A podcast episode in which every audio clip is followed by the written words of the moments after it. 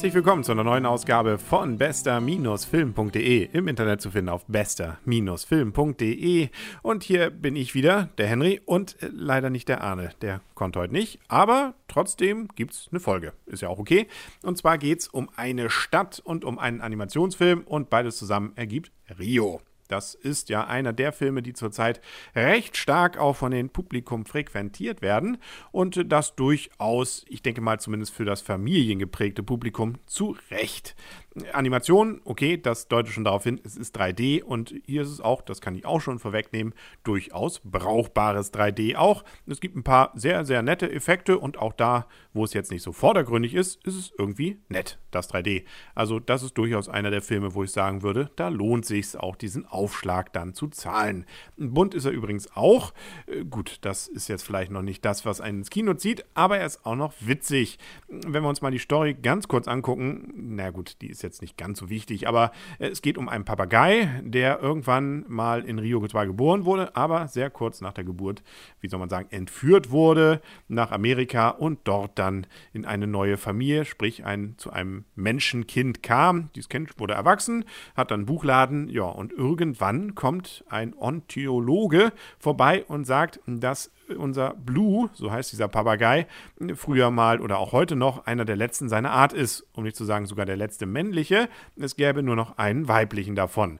Die beiden sollen dann zusammengeführt werden in Rio, eben da, wo alles irgendwann mal angefangen hat. Und deswegen geht es dahin. Er kennt, lernt also dieses Mädel kennen und äh, kann ab da dann auch mit Sprechen. Also natürlich immer nur unter Tieren kann man sprechen. Äh, die Menschen unterhalten sich, aber zwischen Tier und Mensch erfolgt keine Kommunikation. Wir sind ja hier auch nicht in Narnia. Ja, der Rest, der sich dann ergibt, das ist ein bisschen Slapstick, das ist ein bisschen Liebe, das ist auch Action, weil es auch böse Vögel und insbesondere auch böse Affen gibt. Und ähm, ja, dann am Ende gibt es ein Happy End.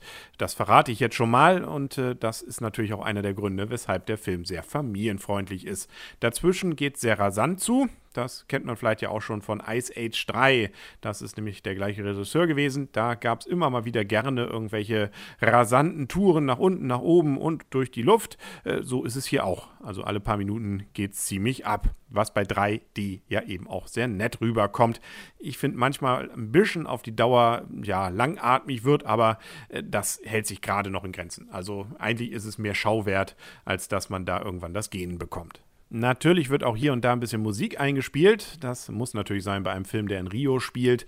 Das auch noch zu einer Zeit, wo gerade Karneval ist. Deswegen gibt es natürlich entsprechende Rhythmen und es gibt auch hier und da mal was Gesungenes, ohne dass es aber gleich ein Musical-Film wird. Das ist auch recht dezent. Neben den beiden Hauptdarstellern, eben Blue und äh, ja, seiner dann ja zukünftigen, äh, gibt es auch eine ganze Reihe Sidekicks, also sprich kleine Rolle nebenbei, unter anderem dabei heraussteigend und herausstechend ist eine Bulldogge, da will ich gar nicht zu viel von verraten, ein paar andere Vögel zum Beispiel und und und. Also da ist wirklich einiges zu erleben und zu sehen und ja, außer diesen ganz kleinen kurzen Durchhängern, finde ich, ist es auch ein wirklich kurzweiliger Film.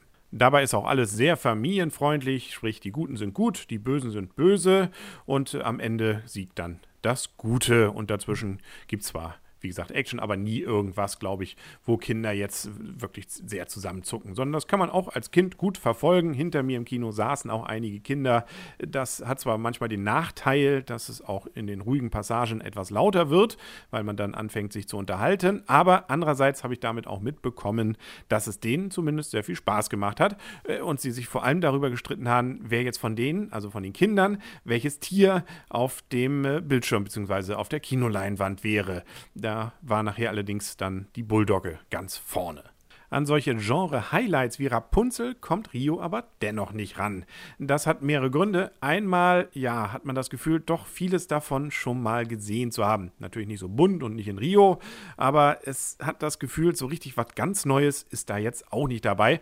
Auch die Menschen sehen alle irgendwie so aus wie schon bei Heiter mit Aussicht auf Fleischbällchen oder auch Monsters vs. Aliens oder viele andere Filme, wo Menschen mit großen Augen drin vorkommen. Insbesondere die Hauptdarstellerin von Menschenseite sieht wirklich sehr genau so aus, finde ich, wie dies Mädel von Wolkig mit Aussicht auf Fleischblättchen. Was mich allerdings am meisten gestört hat, war die Synchronisation.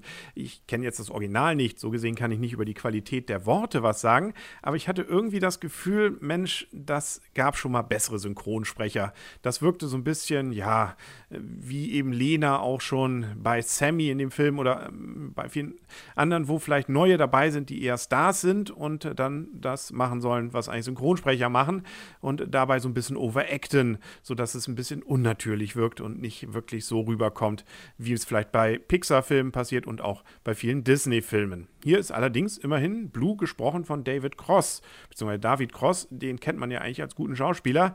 Hm, wie gesagt, synchronmäßig hm, gibt es vielleicht bessere. Für mich persönlich kam bei dem Film übrigens positiv noch da hinzu, dass ich vor zwei Jahren gerade in Rio war, wenn auch nur einen Tag. Nichtsdestotrotz habe ich vieles wiedererkannt, zumindest von den Stadtrundfahrten und äh, das gab mir auch noch so ein kleines eigenes heimeliges Gefühl.